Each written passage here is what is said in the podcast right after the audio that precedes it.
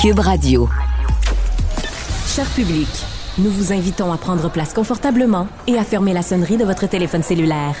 En cas d'incident, veuillez repérer les sorties de secours les plus près de vous. Bon divertissement.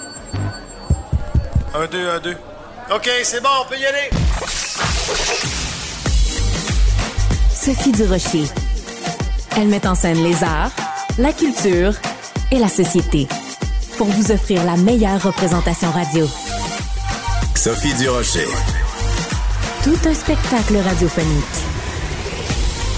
Bonjour tout le monde, j'espère que vous allez bien. En tout cas, je ne sais pas si vous entendez le soleil et le sourire dans ma voix. C'est depuis que j'ai vu une vidéo de Kim Kardashian, j'arrête pas de rire.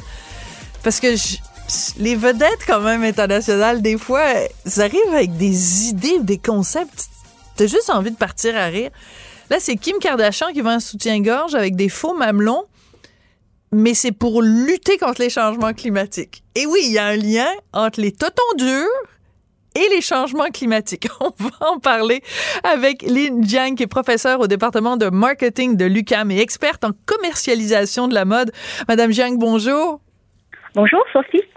Écoutez, c'est quand même très particulier. Il faut vraiment prendre le temps d'expliquer à nos auditeurs euh, ce qui s'est passé. C'est que, donc, euh, euh, Kim Kardashian, qu'on connais, qu'on connaît, multimillionnaire à plein, mhm. plein de produits de toutes sortes, elle a fait une nouvelle version d'un soutien-gorge de la marque Skims en disant, ben écoutez, c'est bon pour l'environnement. Alors, Madame Zhang, d'abord, on va écouter un petit extrait de la vidéo de Kim Kardashian, puis après, je veux vos commentaires.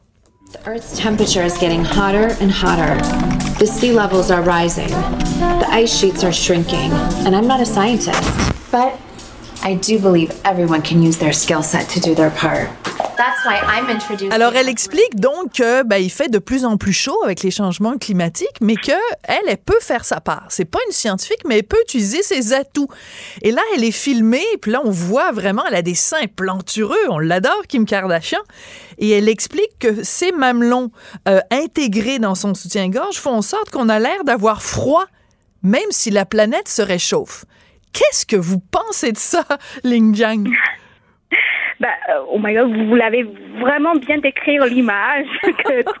comme on ne pouvait pas voir l'image, mais c'est drôle, c'est bah, bah, au point de vue, euh, je ne dis pas personnellement, mais au point de vue de marketing, je trouve c'est quand même, euh, je dis raisonnable entre guillemets pour cette personne, puisque euh, on dit c'est parce qu'on se connaît, on connaît tout le monde, bah, pas tout le monde, on connaît quand même Kim Kardashian, c'est une personne qui qui, euh, qui euh, je dis sexy, qui est avant-garde, qui, euh, qui est controversé.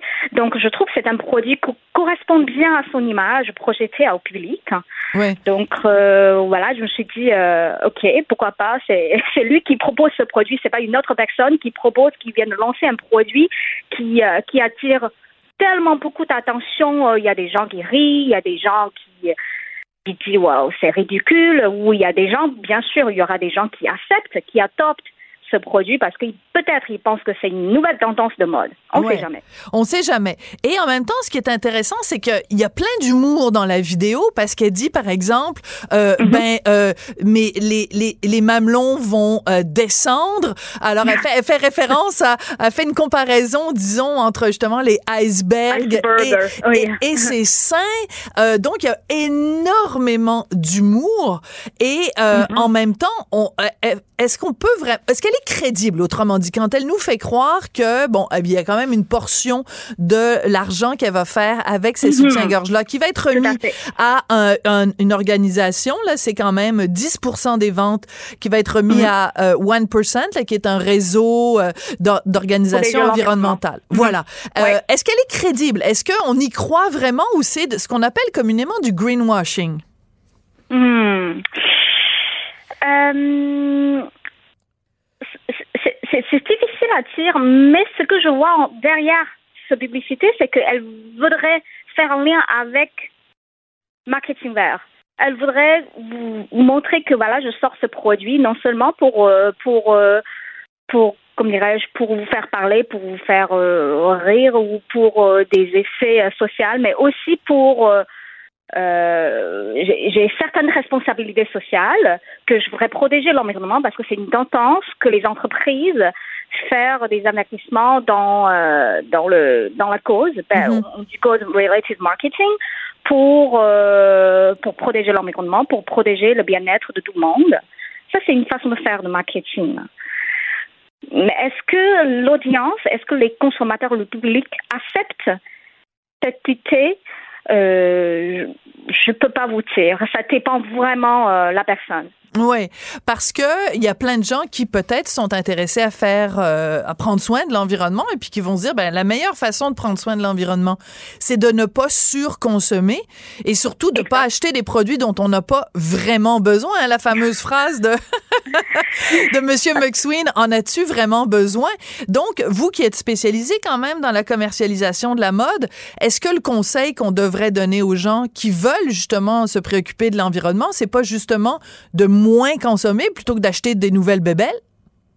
Euh, ça, c'est une question difficile à répondre. Ouais. Comme on dit, parce que euh, je, je pourrais dire la mode, l'industrie de la mode, malheureusement, c'est c'est l'un de l'industrie qui est plus pollueux dans le monde.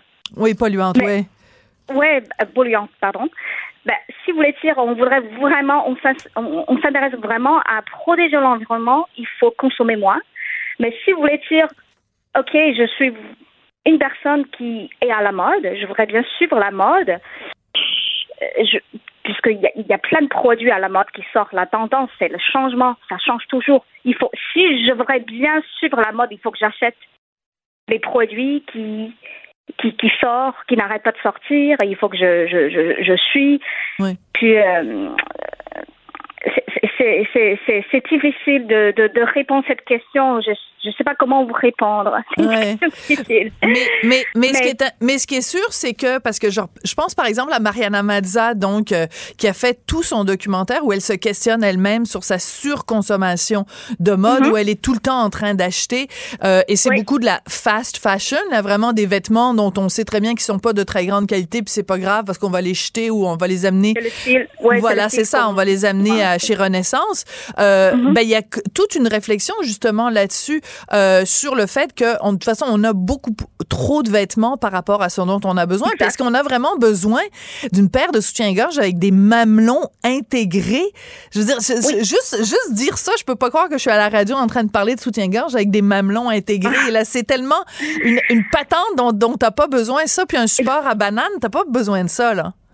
Oui, oui, je pense. Là, là c'est aussi une autre chose intéressante parce qu'on est dit que on n'a pas vraiment besoin de ça. C'est quelque chose qui est abnormal. Est-ce que c'est pour cette raison on sort ce produit abnormal parce que c'est un produit que vous n'en avez pas Ouais. pour le, le consommateur présente et c'est un produit spécial que peut-être on essaie de trouver une excuse pour persuader les, prof- les, les consommateurs que voilà c'est un produit que vous devez y aller puisque vous n'en avez pas. Et, euh, vous voyez- vous voyez ce que je veux Oui, dire oui, c'est ça. Puisque, puisque on voudrait sortir du lot, c'est un produit unique. Ouais. C'est un produit qui n'existe pas, qui n'existe jamais. Maintenant, c'est le, le moment d'y aller, puisque c'est quelque chose de nouvel, c'est quelque chose qui est vraiment euh, spécial. Ouais, c'est nouveau, ça vient de sortir. En conclusion, il faut quand même rappeler que et, et Kim Kardashian et ses sœurs et tout le, le clan familial des Kardashian passent leur temps à se promener partout à travers la planète euh, à bord de jets privés. Alors s'ils veulent vraiment faire quelque chose pour la cause environnementale, peut-être prendre le tramway ou prendre la trottinette au lieu de se déplacer en jet privé. Puis euh, en tout cas, personnellement, moi j'ai trouvé une solution, Madame Jiang. Au Oui. lieu d'acheter un soutien-gorge avec des mamelons intégrés, je sais pas porter de soutien-gorge, ça va faire exactement la même affaire. Vous venez d'économiser de l'argent. Merci beaucoup, Madame Jiang. J'espère, je rappelle que vous êtes professeur au département de marketing de l'UCAM et experte en commercialisation de la mode. Merci beaucoup. Culture et société. Jean-François Barry qui nous fait le plaisir d'être en studio. Bonjour, Jean-François. Une fois de temps en temps, bonjour. Ben oui, pas trop souvent, mais de temps en temps. J'arrive de jouer au hockey. Il y a, Ah, ben il y a là, une c'est petite pour ligue ça. euh, Ah, de- c'est pour ça l'odeur. J'ai pris ma douche, mais c'est Oui, vrai que je l'ai pris vite niaise. quand même parce qu'il fallait que je vienne te trouver. Mais non, Je pense que je suis propre. Mais moi, j'aime, beaucoup ça que tu sois euh, en personne, surtout que le sujet dont on va parler, c'est un sujet qui va beaucoup toucher euh, et les hommes et les femmes qui nous écoutent, parce que c'est le fait que les hommes euh, sont encore trop souvent allergiques aux médecins. Mhm. Puis je pense que c'est important d'avoir cette conversa- conversation-là dans le blanc des yeux. Ouais, je, je comprends pas pourquoi les gars, en général, vous avez si peur du médecin. Je pense pas qu'on a peur du médecin. Non. Je pense que c'est une fausse croyance. ça. Puis je- on avait un peu déjà effleuré ce Oui. sujet-là ensemble. Puis là, il y avait eu un article, euh, euh, je pense mardi, dans le Journal Oui. de Québec. Fait que je me suis dit, tiens, pourquoi pas en, en- en parler? Parce que dans cet article-là, euh, on donne différents points de pourquoi les hommes vont... C'est c'est connu, là. c'est c'est- c'est. Mm-hmm. C'est documenté. documenté que les hommes, on va moins chez le médecin. Je, je pense pas qu'on a peur du médecin. C'est que je pense que, puis je, je suis un homme, alors je vais parler pour les hommes, euh, on est plus patient avec nos petits bobos. C'est vrai. C'est la nature humaine. Ah oui, des, des grippes d'hommes. Non, mais non, j'ai pas dit qu'on on était moins malade, là, c'est ah. On va, on va, on Vous va êtes plus tolérant. Non, on va prendre, on, on va, on va nono. Ah, plus ok, longtemps d'accord. avant, Ok, avant d'y aller.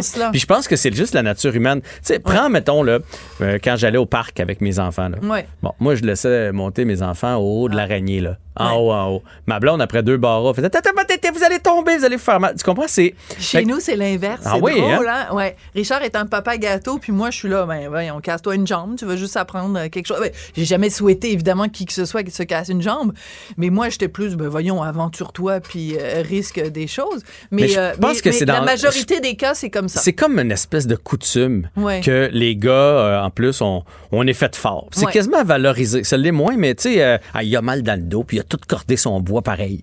Tu sais, c'est, quasiment héroïque, tu comprends? Fait que, fait que je pense pas que... Puis la preuve, c'est que dans l'article, on disait que passé 65 ans, ça s'égalise. Ah, Les hommes, Ouais. ils vont autant que les femmes. Parce qu'une fois qu'on a un, un bobo, un pépin, là, on va y aller chez le médecin.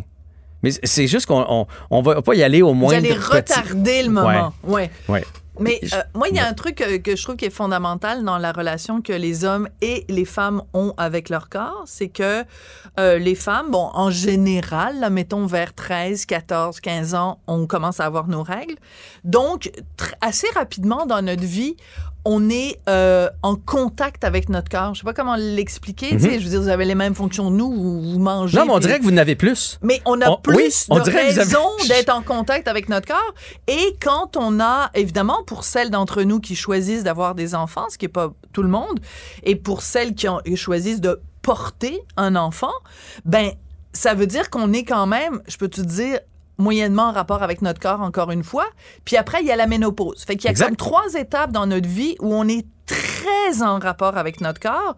Et les gars, c'est différent. Oui. Mais ça. Puis écoute, c'était direct ça mon point. Moi, je pense que c'est là que ça se joue. Oui. C'est que vous avez. Puis là, j'osais pas le dire, mais maintenant que tu l'as dit, on dirait que vous avez plus de raisons Oui. de consulter. Parce Oui. que, tu sais, dès le départ, là, souvent, euh, vous allez partir avec la pilule.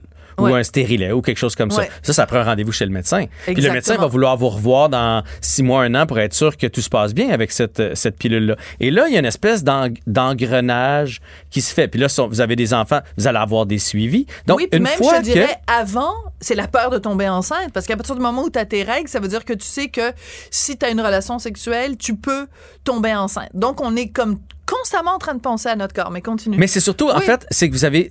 Une fois que tu y vas chez le médecin, puis là, elle te dit, euh, on va prendre des prises de sang. Là, elle te rappelle pour tes prises de sang. Là, il te rappelle pour un rendez-vous. Tu sais, puis là, ça se met à tourner. Puis là, effectivement, euh, si tu as des enfants, euh, après ça, des fois, il y a des petites séquelles des enfants, que ce soit psychologique ou, ou physique. tu peux déchirer, mettons, Ben, des non, affaires ben, il y a plein de choses qui peuvent, qui peuvent arriver, ou des petites Ouais. fuites, ou des, choses comme ça. Ah, des fuites? Ben Ah, oui. ouais, ah bon? Tu vois, moi, ma blonde a eu des problèmes de fer après la, Ah, la grossesse. Fait que là, En fer. oui, fait Ouais. que là, ben évidemment, t'es un peu faible dans ce temps-là. Fait que là, t'es allé voir le médecin. Fait que ça fait, on dirait que ton dossier est ouvert. Oui. Tu comprends ce que je veux dire? C'est comme, oui, c'est comme quand t'as un, pas un open bar, mais quand on a une facture ouverte, Oui, là, t'es au un bar. running bill. Un running bill, merci. C'est comme si c'était un running bill. Un running bill chez le médecin, alors que vous, ben, vous arrivez, Alors que vous nous, payez votre consommation, puis vous en allez. Dans la vrai. vingtaine, il n'y a Ouais. pas tant de choses. Ouais. Puis même ce qui arrive, puis c'était c'était dit dans l'article, euh, c'est qu'à un moment donné, même des fois, ton dossier, tu rappelles ton ton médecin, puis ils font, ça fait trop d'années que t'es pas venu.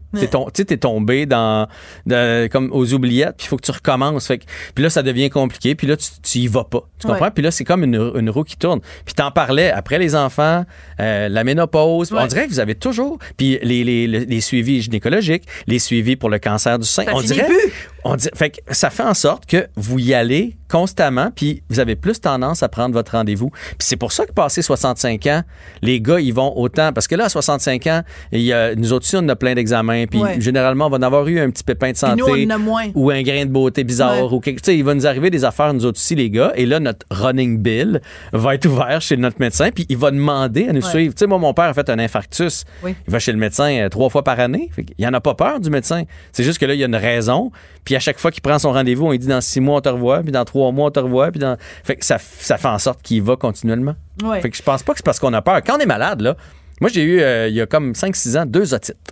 Ah ouais. Un rhume là, qui a mal Ok. viré. tu sais. Ouais. On renifle, on renifle. Puis là, ça, ça a monté aux oreilles. Fais-nous donc ça, un reniflement. C'est tellement agréable à entendre à la radio. Ah, mon Dieu, yum J'image. yum. J'image. Oui, vas-y. Mais est-ce que tu as déjà eu ça, des otites? Non. Tu sais, des fois, on dit les enfants pleurent, là, ils ont Ouais. des otites comme toi, comme toi. Là. Ça fait mal. mal, des Ah otites. ouais, j'ai jamais fait ça. J'ai eu ça aux deux oreilles. Euh, J'en cherchais un médecin, là. Ça me dérangeait pas de, de- trouver. un-. Tu comprends? C'est pas qu'on a peur du médecin, c'est que on dirait que les gars, tant qu'on va bien, puis entre 20 puis 35, il n'y a comme pas de raison Mais, d'aller y a- voir mais c'est sûr qu'il y a un côté, il y a un côté, j'a- j'adore quand tu disais tout à l'heure, quand on est un gars, qu'on est malade ou qu'on a une douleur physique, mais qu'on continue malgré tout, il y a un côté héroïque à ça.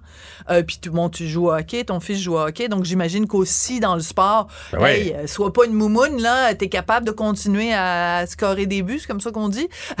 quand, même si t'as, euh, même si t'as mal à la laine, hein? Ouais. Voilà, Ouais, je t'es- parle t'es- comme un vrai joueur de T'es hockey. excellente. Depuis Mais- que je t'ai donné des. des Ah, tu m'as donné euh, des trucs, des là, trucs, pour t'es parler de Carrie Price. Est-ce que je Cole peux juste... Caulfield. Cole Caulfield, mais je les mélange tout le temps, ces deux-là. Pourtant, il y en a un qui est gardien, puis l'autre, c'est un attaquant. Mais euh, il y en a un qui fait 6 et 2, Regarde l'autre l'autre. 5 et 7. Mais bon, Bon, ils sont presque pareils. de moi. Mais euh, je voulais terminer Oui. en parlant absolument euh, de la, la- la campagne de la moustache, le, le Movember. Oui, on va en Parce parler que- tout à l'heure avec Georges Larac. Parce que là, tu sais, Ouais. on, on- on dit qu'on y va pas chez le médecin, puis Ouais. qu'on veut jouer au tough, mais quand on a des signes de quelque chose, là, les premiers signes. Moi, j'ai un ami euh, qui a eu euh, du sang dans ses urines, puis il est pas allé tout de suite. Il a attendu deux, puis trois, puis quatre fois. Et? Il faut y aller tout de suite. Ouais. Il est encore vivant, mais il faut y aller tout de suite. Puis il faut aller le, le can- le cancer de la prostate, le test du cancer de la prostate. Il faut pas être trop macho. Puis c'est pas, c'est bien beau le Movember Mm. se faire pousser la petite moustache, là, mais c'est, il y a un message en dessous de ça. Puis maintenant le Movember, c'est pas juste, Non. euh, c'est la santé mentale aussi, puis tout ça, parce que les hommes, on parle pas non plus, on consulte encore moins. Ça, s'il y a peut-être une réticence au niveau du psychologue, ça pour les hommes, c'est difficile d'aller là. Ils vont moins Fait voir le médecin, moins voir les dentistes. Ça, ça m'a surpris. Mais c'est sûr que les psys, encore moins. Puis là, tu racontais tout à l'heure l'histoire d'un ami à toi qui a eu euh, donc euh, de- du sang dans son urine. Ben moi, j'ai un ami euh, qui est décédé l'année dernière. Hmm. Et euh, il avait mal, il avait mal, il avait mal, il avait mal. Sa blonde lui disait va voir le médecin. Il est pas allé voir le médecin. Et à un moment donné, s'est juste écroulé sur le plancher de cuisine. Et euh, ben là, ils l'ont amené à l'hôpital. Puis à l'hôpital, ils ont découvert que ça faisait des mois et des mois qu'il avait un cancer de la moelle épinière. Puis il est mort deux semaines plus tard. Ouch. Et ça a toujours été un point d'interrogation. S'il était allé voir le médecin plus tôt, Mhm. est-ce qu'il aurait vécu quoi? Six mois de plus? Un an de plus? Deux ans de plus? Peut-être, peut-être pas. Mais, c'est un vraiment un, message, un message extrême, mais quand tu le vis proche de toi, ça fait réfléchir. Ça fait réfléchir beaucoup de gens, beaucoup de gars dans notre entourage. Mais dans un cas. cas, par exemple, de cancer de la prostate, généralement, quand c'est pris en temps, t'es Oui. t'es correct. Fait que c'est pour ça que c'est important, aussitôt qu'on a Important. quelque chose. Tu sais, mon, mon père, avant son infarctus, et il, il descendait dans le coulé chez nous, parce qu'il y a comme une petite montagne, puis quand il l'a remonté, il, est- il a eu un malaise, il s'est Oh, oh. effondré. Mais il l'a pas dit à personne. Il l'a pas dit à T'es personne. pas sérieux. Fait que, ça, c'est ça, c'est pas correct. Là, Hey, Le- Monsieur Barry, je vais vous chicaner, là. Non, mais là, là, maintenant, il n'y a plus le choix. Mais tu comprends, Ouais. on est quand il y a- on a quelque chose puis qu'on sent que ça va pas bien, même si on a un gars fort, il faut aller consulter. Il faut aller consulter. Voilà. Puis quand les femmes ou votre entourage, vos enfants, vous disent d'aller voir le médecin, c'est pas pour parce qu'on est des germaines, c'est parce qu'on vous aime. Merci beaucoup, Jean-François. Au revoir. Professeur Duduche. Avec elle, pas de retenue. Émotionnelle ou rationnelle. En accord ou à l'opposé? Par ici, les brasseurs d'opinion et de vision. Les rencontres de l'air. On parle beaucoup euh, de ces temps-ci, bien sûr, à cause du conflit au Proche-Orient, de euh, l'État d'Israël que certains dépeignent comme un État nazi. Il y a même un humoriste français Hein? C'est quand même fou. On en a parlé hier avec Christian Rioux, qui a comparé euh, le premier ministre euh, Benjamin Netanyahou à un nazi sans prépuce. Donc, est-ce que Israël serait un État nazi ou au contraire la seule démocratie de la région? On va répondre à toutes ces questions-là avec Christian Rioux, qui est correspondant à Paris pour le quotidien Le Devoir.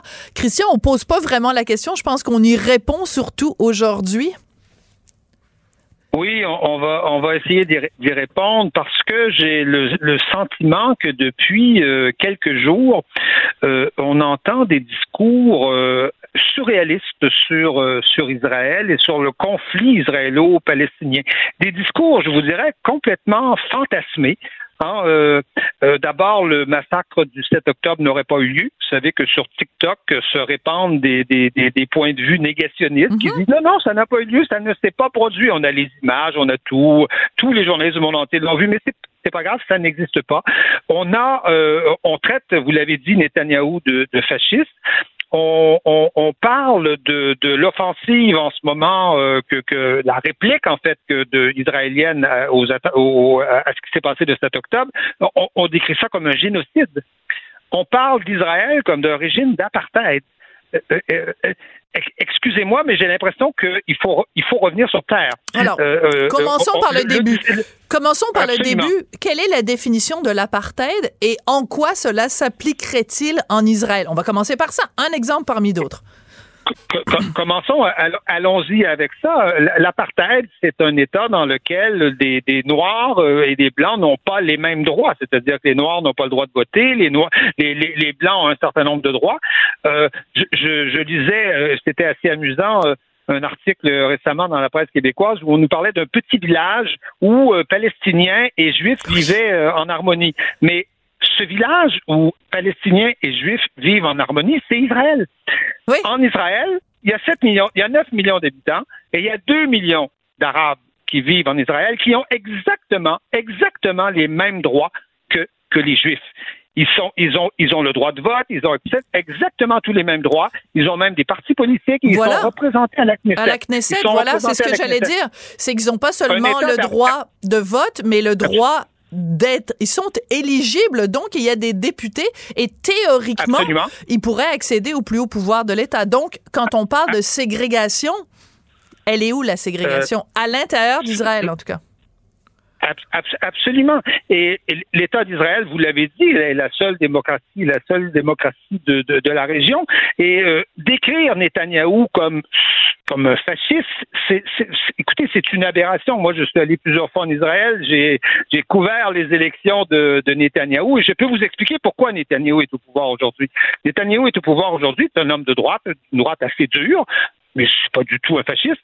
Et il est au pouvoir parce que il y a eu la deuxième intifada. Parce que la deuxième intifada, où des kamikazes venaient se faire sauter Hein, à côté des écoles des, des, des, des, parents des, des, Israéliens, à côté des terminus d'autobus, oui. on a, a annihilé, a exterminé toute possibilité de négociation d'un État palestinien alors qu'on discutait de ces choses-là. Mm. La gauche israélienne est morte. Elle, est disparue, je, je l'ai vue, moi, elle est disparue dans le temps de le dire, parce que la gauche était là pour essayer de négocier avec les Palestiniens, mais il n'y avait plus d'interlocuteurs. On ne négocie pas avec le Hamas, on ne négocie pas avec, avec un kamikaze. Et qu'ont fait les Israéliens? Eh bien, ils se sont reportés sur un homme qui avait l'air assez, assez dur, avec une poigne assez dure, dont le programme n'était pas très original et très, et très brillant, et c'est, et c'est Netanyahou. Et donc, voilà, Netanyahou a, a, été réélu depuis parce que la situation euh, est, est, pourrissante quelque part, euh, quelque part euh, en Israël, et, et les Israéliens n'ont pas d'interlocuteur pour parler d'un État, d'un État palestinien. Ils en avaient un à hmm. l'époque de Yasser Arafat qui reconnaissait l'existence d'Israël. Et qui dénonçait le Hamas. ne reconnaît pas l'existence. Oui. Et voilà. oui, absolument. Et, et, et, le Hamas ne reconnaît pas l'existence d'Israël. L'objectif du Hamas, c'est de jeter les Juifs à la mer. C'est ça, c'est ça l'objectif du Hamas. C'est écrit dans sa constitution. Il faut le répéter, le répéter sans arrêt. Et donc, voilà pourquoi Netanyahou est au pouvoir. Ce n'est pas, il n'y a rien de mystérieux dans le fait que Netanyahou soit aujourd'hui euh, au pouvoir.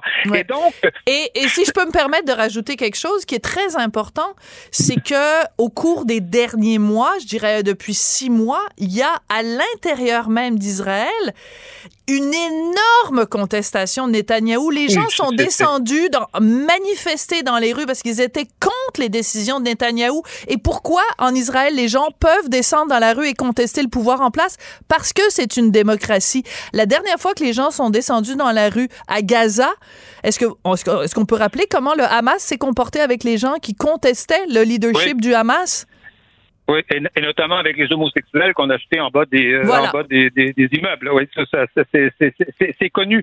Donc, donc euh, oui, effectivement, euh, écoutez, le, Israël n'a pas besoin de la gauche occidentale ou de l'extrême gauche occidentale pour, pour, pour avoir une opposition chez elle. Elle, elle a tout ce qu'il faut et tout le monde sait que Netanyahou ne sera pas réélu prochainement, que, son, mandat, son mandat arrive à terme et, qu'il sera probablement sévèrement puni un, peu pour, pour, la négligence. Mais et je vous dirais que euh, on entend aujourd'hui un peu, un peu, un peu n'importe quoi sur l'offensive israélienne. Euh, je, le dis, je le répète, on peut être pour ou contre cette offensive. Il y a pas, il y a, il y a des gens qui pensent que ça ne donnera rien, qu'on ne pourra pas éradiquer le Hamas. Il y a des gens qui pensent que le coût en, en, en, en, en vie euh, civile, hein, en, innocence, sera, sera trop élevé. Je, je pense qu'il y a place pour tous ces débats.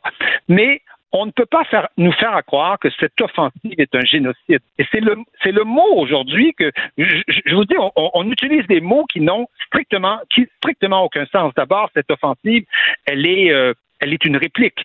Elle est une réponse à quelque chose. Elle est une réponse au 7 octobre, hein, à l'espèce de pogrom qui s'est produit le, 7 octobre. Donc, euh, euh, voilà, elle, elle, ne vient pas de, de, de nulle part. Ensuite, rappelons-le, elle est, elle est le fruit d'un gouvernement d'union nationale. C'est-à-dire que Israël est une démocratie, vous l'avez, vous l'avez répété, et non seulement c'est une démocratie, mais pour l'occasion, euh, se sont réunis au sein d'un même gouvernement les, euh, euh, les, les, les, leaders de l'opposition. Donc, Benny Gantz, par exemple, qui est le mhm. principal leader d'opposition, a intégré le gouvernement.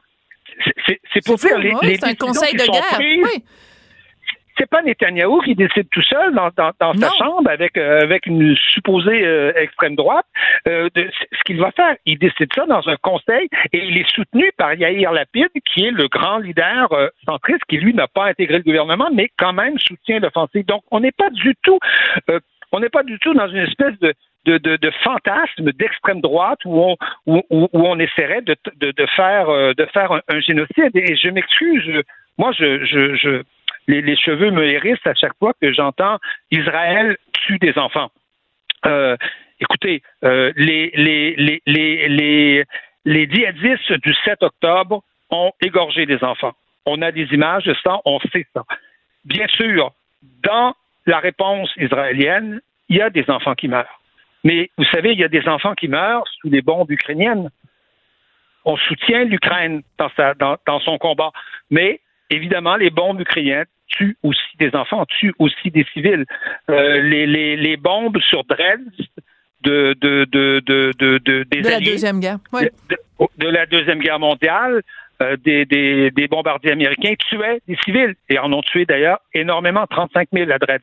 C'est pas, c'est pas rien. Donc évidemment, on tue des innocents dans une guerre, dans toutes les guerres, on tue des innocents. Mais ce n'est pas, ce n'est pas euh, euh ce n'est pas le, ce n'est pas un meurtre volontaire. On ne, on, ne, vise pas des enfants dans une guerre comme celle-là. Au contraire, on fait tout ce qu'on peut pour pour l'éviter. et, on doit rappeler, et on doit rappeler, en terminant, Christian, une information qui circule de plus en plus. Euh, et là, les oreilles chastes, euh, c'est pas facile à entendre mais il y a des, euh, des gens des services euh, de la morgue euh, et des gens qui récupèrent les corps auprès de l'armée israélienne qui disent que dans un cas, il y a un père et une mère qui ont été assassinés après que leur enfant a été placé dans un four et cuit vivant. Un enfant a été cuit dans un four. ça n'a- ça n'a strictement rien d'étonnant, c'est-à-dire ça fait partie de tout ce qui s'est passé le, le 7 octobre, qui est absolument innommable. D'ailleurs, euh, vous savez que l'armée israélienne ne voulait pas diffuser ces, images. Euh, elle refusait, elle les avait, et c'est quand on s'est s'est mis à raconter un peu sur les réseaux sociaux que tout ça ne s'était pas passé ou que c'était pas finalement si grave que, que ça, qu'on l'a diffusé une première fois et aujourd'hui on la rediffuse une deuxième fois. Il semblerait que on va même les diffuser en Europe bientôt ces Mais il images-là. faut les diffuser. Il faut les diffuser. Parce qu'il y a des négationnistes. Oui. Et vous savez, des négationnistes, il y en, il y en a, il y en a eu auparavant. Mais on est, nous sommes dans une situation On va se quitter là-dessus, où- Christian. On va Oui, se quitter là-dessus, mais savez-vous quoi? bien. Demain euh, est un autre jour et on aura l'occasion de revenir là-dessus, justement. Euh, Voilà. À quel point faut-il montrer ces images pour ouvrir les yeux de l'Occident qui ne veut pas les voir et qui remet en question l'existence de ces exactions? Merci beaucoup, Christian Rioux. Absolument. Merci infiniment, Sophie. À bientôt. À demain. Sophie Durocher. Divertissante. Elle sait comment se donner en spectacle pour vous offrir la meilleure représentation. Bon, vous le savez, le mois de novembre, en anglais, ça se dit November, mais de plus en plus, on dit pas November, on dit Movember parce que c'est un vaste mouvement, une campagne qui met au défi les hommes de porter la moustache pour sensibiliser tout le monde au cancer de la prostate, au cancer des testicules et à la santé mentale et la prévention du suicide. Et qui est un des ambassadeurs cette année? Ben, c'est nul autre que Georges Larac. Bonjour, Georges, comment vas-tu? Très bien, Sophie, et toi? Ben, elle est vraiment belle, ta moustache. En tout cas, à la radio, là, je, je l'entends frémir, ta moustache. Mais là, je commence, là, et je me suis rasé euh, euh, le, la, veille du premier pour vraiment, euh, pour dédier le mois complet pour la laisser pousser, euh, puis raser reste. Puis je suis pas un gars, en plus, qui fait ça. J'ai jamais de moustache. Normalement, j'aime tout raser, mais pour le mois de novembre, je vais le faire au complet. Ouais. Alors, c'est devenu une tradition. Donc, maintenant, si vous voulez appuyer, il y a d'autres façons, évidemment, d'appuyer cette cause-là. Euh, quand on t'a contacté puis on t'a dit, aimerais-tu ça être euh, ambassadeur pour nous? Euh, pourquoi t'as accepté, Georges? Mais parce que, premièrement, il faut comprendre que c'est le plus grand organisme caritatif qui est dédié à améliorer la santé des hommes. Puis quand on parle de la santé des hommes, c'est sûr que la prévention pour le cancer de la prostate, c'est quelque chose que tout le monde connaît. Mais il y a aussi la, la prévention pour le cancer des testicules, santé mentale, puis prévention au suicide. C'est important. Puis l'affaire, là- puis, là-dedans, c'est que tu parles d'un gars qui a joué du sport professionnel, qui, qui, la santé mentale, on en a parlé énormément. Ouais. Les hommes, on ne souffre pas beaucoup. Les hommes, souvent, tu sais, la pression familiale de nourrir la famille, de subvenir à la famille, puis tout ça, des fois, il y a du stress qui, qui- qui embarque, mais on, on, on souffre pas beaucoup, puis on n'en parle pas beaucoup. Ça, ça crée des stress, puis des fois, ben, t'exploses. Puis il faut comprendre que dans les suicides sur quatre personnes, trois sur quatre, c'est des hommes. Puis le fait que l'organisme euh, crée des, des, des solutions, puis, puis euh, des solutions pour que les gens puissent consulter, les hommes puissent consulter quand ils ont besoin d'aide, c'est super important parce que avant la santé mentale, c'est un sujet qui était tabou. Puis c'est en faisant des campagnes de sensibilisation comme ça, on peut montrer que c'est correct de demander de l'aide, puis surtout à des hommes, puis ça, en faisant de la sensibilisation comme ça, ça peut faire une différence. Puis pas juste ça. Le célèbre test pour la prostate, ça, c'est un test que même moi, euh, j'ai toujours été réticent à le faire.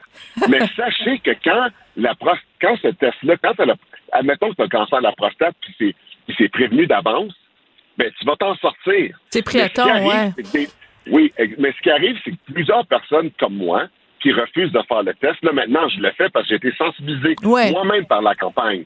Mais les gens, si vous le faites, si vous le faites pas, comme moi, puis vous avez le cancer de la prostate, puis c'est détecté trop tard, mais malheureusement, à chaque année, il y a des hommes qui meurent de ça, du fait qu'ils n'ont pas voulu faire le test. Puis le fait que moi-même, je faisais partie de ceux-là, je me suis dit que je suis pas le seul qui pense comme ça. Ben non, Donc, c'est sûr. si je peux faire une, si je peux faire une campagne pour sensibiliser les hommes à faire le test, bon, ben, ça va éclairer puis aider plusieurs personnes, puis ça va sauver des vies. Ouais. Parce qu'à partir Mais- de l'âge de 45, c'est un test qui prend une minute à faire, qui est peut-être pas le plus plaisant, mais si ça peut sauver vos vies, il faut le faire. Bon, le doigt dans le péteux, on va le dire, le doigt dans le péteux, c'est comme ça que ça se passe. Alors, Georges Larac fait maintenant la promotion du doigt dans le péteux. Ben oui, il faut dire les choses comme elles sont. non, mais il faut démystifier ça. Et moi, ce que je trouve formidable, c'est que on, on t'a justement choisi toi parce que t'es une armoire à glace, t'es bâti, t'es grand, t'es solide. Euh, Puis bon, quand t'étais euh, aussi joueur de hockey, t'étais quand même le gars qui se faisait une spécialité de, de, de plaquer tes, tes, tes collègues. Donc, moi, je trouve c'est important de, de, de véhiculer l'idée que peu importe, même si physiquement vous avez l'air fort et solide, vous pouvez à l'intérieur être une petite chose fragile. Quand on parle, par exemple, de santé mentale ou de suicide, on peut être vulnérable, même si à l'extérieur, on a l'air fort. Oui, non, tu as raison. Tu as raison parce que les athlètes professionnels, souvent, avec l'argent qu'on fait, les gens pensent que c'est facile, euh, il n'y a pas de problème, il n'y a absolument rien. Mais dans tout dans la vie, euh, quel que soit l'emploi que tu as, puis le sport, il y a un stress de performance qui est relié à ça ben, la santé mentale nous affecte tous. Puis encore plus pire qu'avec les sportifs, on veut montrer qu'on est invincible. On veut pas montrer qu'on est vulnérable parce que les gens nous regardent, on est des rôles modèles, puis on veut montrer que tout va bien parce qu'on fait de l'argent, il n'y a pas aucun problème, puis on garde ça par en dedans, puis ça crée des problèmes mm. plus tard. Ça crée des problèmes des fois dans la carrière, puis ça crée de la dépression. Puis il y a des joueurs qui ont souffert des dépressions dans ce sport Il y a même des joueurs, malheureusement, qui se sont suicidés par rapport à ça. C'est pour ça que la santé mentale, qui est plus tabou aujourd'hui, doit faire partie d'un organisme qui lève des fonds. On parle de plus de 20 millions investis au Québec depuis 2007, puis des Québécois qui ont investi plus de, qui ont ramassé plus d'1,75 millions en, en 2022. Puis ça reste ici, là. Tout est au Québec pour aider les gens ici. Donc, les gens peuvent tous avoir un impact en ramassant de l'argent mm. pour toutes les diverses raisons que j'ai données pour faire une différence parce qu'on veut s'attaquer à ça. On veut aider le plus de personnes possible. Puis heureusement, ben, à chaque année, les gens sont très généreux pour la cause. Euh, rapidement, euh, Georges, euh, est-ce que tu es encore végétarien, végétalien?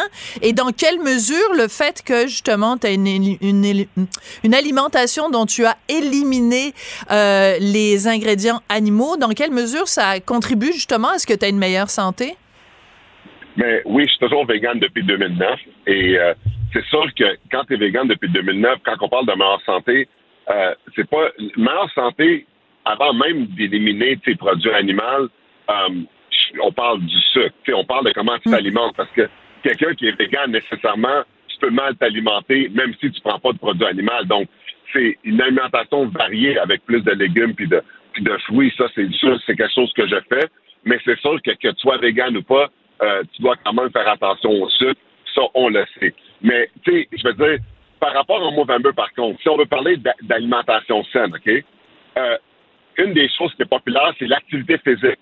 Parce que tu sais, ça fait que même si, euh, que tu sois vegan ou pas, si tu n'es pas actif, si tu n'es pas, tu fais ah pas un peu d'exercice, ben pour ta santé, ça va pas aider. Puis souvent, pour le mois de novembre, ben les gens, ils font des défis d'activité physique pour faire des levées de fonds. Ah, c'est parfait, ça. ça. Ça, les encourage, ça les encourage d'être actifs à tous les jours, de se mettre un objectif, de se passer selon le monde dit ah, ben c'est le fun, j'ai plus bougé pendant ce temps-là. Puis aussi, les gens vont organiser des événements de levée de fonds pour ça. Puis tu peux visiter movember.com pour donner à la cause. Puis ça, c'est toutes des façons Excellent. Ben, écoute, on va, on va euh, laisser pousser notre moustache. Moi, je, je, vais laisser pousser ma moustache. Là, je vais ressembler à Manon Massé pour vous appuyer, les gars, dans, dans Movember. Et puis, euh, on s'en reparlera le, le, 30 novembre, voir euh, où est rendue ma petite moustache. OK? Merci beaucoup, Georges Larac. Parfait, parfait. Merci. Merci. Bye. Sophie Durocher. Un savoureux mélange artistique de culture et d'information. Ben moi, j'adore les discussions avec Cybelle Olivier, qui est journaliste à la recherche chez Cube Radio, parce qu'elle a toujours des sujets surprenants. J'allais dire des sujets champ gauche, mais c'est pas vraiment champ gauche, c'est comme regarder l'actualité par le petit bout de la lorgnette. Tu nous arrives toujours avec des sujets surprenants. Et là, aujourd'hui, tu veux nous parler de Poppy Play. Oui, Sophie, as-tu déjà entendu parler de ça? Euh, je, ces mots-là, dit comme ça, non. Mais j'ai l'impression que le concept, oui, j'en ai déjà entendu parler, mais j'ai jamais entendu les mots play mis ensemble. Ben, on va découvrir ensemble euh, Ouais. ce que c'est. Je me suis plongée là-dedans parce qu'en fait, c'est parti de, de l'écoute de moi et de certains collègues euh, du podcast Sexe Oral. Et un des euh, invités récents est un adepte du poppy play. Et Sexe oral, faut le rappeler, c'est diffusé ici. Oui, euh, on peut le retrouver sur Cube Cube, Radio, Radio, tout voilà. à fait. Euh, et donc, c'est un podcast qui se concentre sur la sexualité euh, exploitée selon à peu près tous les angles qu'on peut Ouais, penser. Bref, il était là et c'est un épisode qui a suscité discussion, mais aussi inconfort autour de la table. Et quoi de mieux que l'inconfort? Ben, comment on règle Ben ça, oui. l'inconfort? Ben, on se renseigne. On le confronte. C'est ce que j'ai fait. Et euh, il y a cette fascination qu'on a autour de, de l'étrange, du bizarre, et je me permets d'utiliser ces, ces termes-là parce que les adeptes du poppy play savent que c'est bizarre, que c'est étrange, mais quand c'est pas utilisé de manière péjorative, ils l'assument complètement. Ils savent que ce qu'ils font, ben c'est hors norme. Alors c'est quoi le poppy play? Bon, on y arriver. c'est quand une personne se comporte euh, comme un chien principalement comme un chiot, mais qui est déguisé, euh, qui va porter un masque et une queue. Ce sont les éléments. Ouais, principaux. en fait, une queue, il y en- a souvent quand même dans les rapports sexuels, mais dans ce cas-là, c'est un accessoire rajouté. Tout à fait, un accessoire ajouté. Il y a deux manières euh, de l'avoir. Tu peux l'avoir en bas de plug, qui est vraiment un- un- une queue que tu peux insérer dans la cavité anale de ton partenaire, qui est une queue de chien, ou sinon un harnais avec une queue dessus. Bref, ça c'est pour vous donner l'idée. Et en fait, la personne Bon, je suis vient déjà mal à l'aise. là. personnifier Ouais. euh, le, chi- le chien. Et donc vraiment psychologiquement, ils, ils se prennent pour un chien et donc ça peut être utilisé de manière sexuelle, mais c'est aussi utilisé euh, d'une manière euh, pour socialiser, Sophie. Alors il y a vraiment ces deux branches là au poppy play. On le fait dans la chambre ou on le fait à l'extérieur de la chambre. Et ça vient d'où ça? Ben ça vient de la pratique BDSM. C'est quoi Ouais, donc ouais. bondage, domination, soumission, masochisme? Ouais. et ça c'est une grande branche de, de fétiche où les gens ont leur pratique personnelle et tout ça. Et ensuite en dessous de ça il y a le pet play donc le animal le, le- le jeu des animaux. Donc oui il y a les chiens mais il y a les chats euh, il y a les poneys également. Alors c'est vraiment l'idée de se mettre dans la peau d'un animal. de mais tu vois on confronte l'inconfort ensemble. Oui. et euh, on va discuter aussi de pourquoi ces gens font ça. Et moi, c'est ce qui, je pense, le, me le plus euh, Ouais. fasciné dans toute cette histoire. Mais pour que vous compreniez bien d'où ça vient, ça vient de toute cette culture-là euh, dans le monde, mais aussi à Montréal, qui venait euh, du, du cuir, de l'utilisation du cuir. Les hommes gays, surtout, qui se sont appropriés ça euh, dans les années d'après-guerre. Il y avait des clubs de cuir à Montréal. Et un des habits traditionnels, quand on commence à jouer à, à soumission, domination, ben il y a l'espèce de masque de cuir que tu as probablement déjà Avec vu dans une là. image. Ouais. Oui, c'est ça. Et après ça, il y a eu Le des- collier de chien. Tout à fait. voilà. Et bon, et ça, ça a dérivé vers euh, le poppy play. Alors oui, c'est un fétiche, mais c'est aussi une organisation sociale. Ah, Parce ouais. que euh, quand tu veux pratiquer cette pratique-là, tu as des gens alentour de toi Tu vas qui au parc à chiens? ben presque. Tu peux faire ça parce que comme je l'ai dit, il y a le côté sexuel. On va pas entrer dans les détails. Tout le monde a sa propre pratique, mais une personne va jouer le, le, le poppy, va jouer le chiot et va avoir son maître aussi. Ça c'est la relation si tu veux de base entre deux personnes. Alors tu trouves ton partenaire de jeu comme ça, mais après ça, il y a des meutes qui se créent aussi que tu peux comparer à un cercle social d'amis. Alors imagine-toi la fin de semaine, toi ton ton ton party, ben, c'est un party de poppy. Donc il y a une gang qui est déguisée en chien, puis une gang qui sont euh, vos maîtres et qui vont vous donner des ordres, qui vont vous demander d'agir dans une d'une certaine façon selon des Pendant règles ce temps-là, moi, je suis en train de lire Camus. Bon, chacun son plaisir dans Ben c'est ça, eux c'est ça leur plaisir. Je dis pas qu'il y en a un qui est meilleur que l'autre. Hein. Tous les goûts sont dans la nature. Ben oui, surtout. Puis non seulement euh, ils vont utiliser ces moments-là pour socialiser, parfois les gens vont vraiment euh, décrire leur façon de faire comme euh, ils vont se promener à quatre pattes, ils n'auront pas le droit de parler, euh, ils vont seulement euh, japper, euh, ils vont aller chercher la balle. D'autres personnes vont discuter ensemble, mais déguisés en chien. Mais tu vois, et pourquoi faire tout ça, Sophie? Qu'est-ce qui oui, les amène ben à oui, faire ça? pourquoi? Ben, voilà, On me demande je- bien. ben, tout le monde se demande, je pense que c'est la grande question, et euh, la majorité des témoignages disent qu'en fait, c'est une façon d'échapper au quotidien. C'est une Ah, thérapie. ça, c'est sûr que ça Euh, t'échappe dans le quotidien, Mais oui, mon parce homme. que quand ils rentrent dans Ouais. leur zone de poppy, Ouais. ils sont complètement détachés de la société, de leur rôle de- de- d'humain, de, leur petit discours intérieur. Et c'est une manière pour eux de relaxer.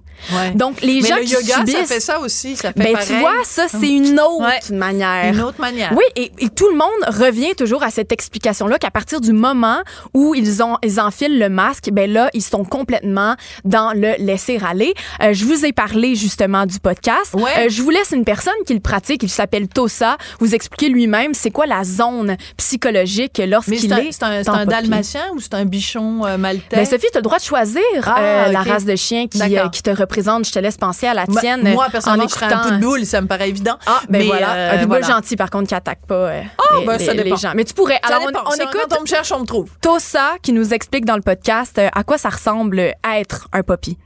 Tout à fait. C'est euh, ce qu'on appelle le pop sono, le headspace, qui, qui- qui vient avec ça. Puis je dirais que l'headspace, c'est le pourquoi que on pratique le poppy play. C'est vraiment déconnecté du quotidien, de, de notre travail, euh, de notre stress, puis ça nous libère. On n'a pas besoin de... Je dirais, je dirais que ça enlève les inhibitions sociales. Mettons, on n'a pas peur que l'autre te juge. On peut juste... Je pourrais monter sur la table, me mettre euh, juste sur le dos, puis me laisser aller, puis je m'en foutrais un peu, tu sais. C'est une des raisons pourquoi ils, ils- ils vont dans des podcasts comme ça, qu'ils veulent en parler. Ben, c'est d'enlever tout le, le- le- le côté honteux que les gens peuvent penser que ces personnes-là vivent, alors que pas du tout. Ils sont bien ensemble, ils font des jeux, ils ont beaucoup d'événements à Montréal où ils invitent Beaucoup les gens. d'événements à oui, ils ont Montréal? beaucoup d'événements. Presque chaque fin de semaine, les gens se, se, se rejoignent. C'est vraiment un, des événements sociaux, même presque plus que sexuels, quoique la sexualité est souvent pas loin.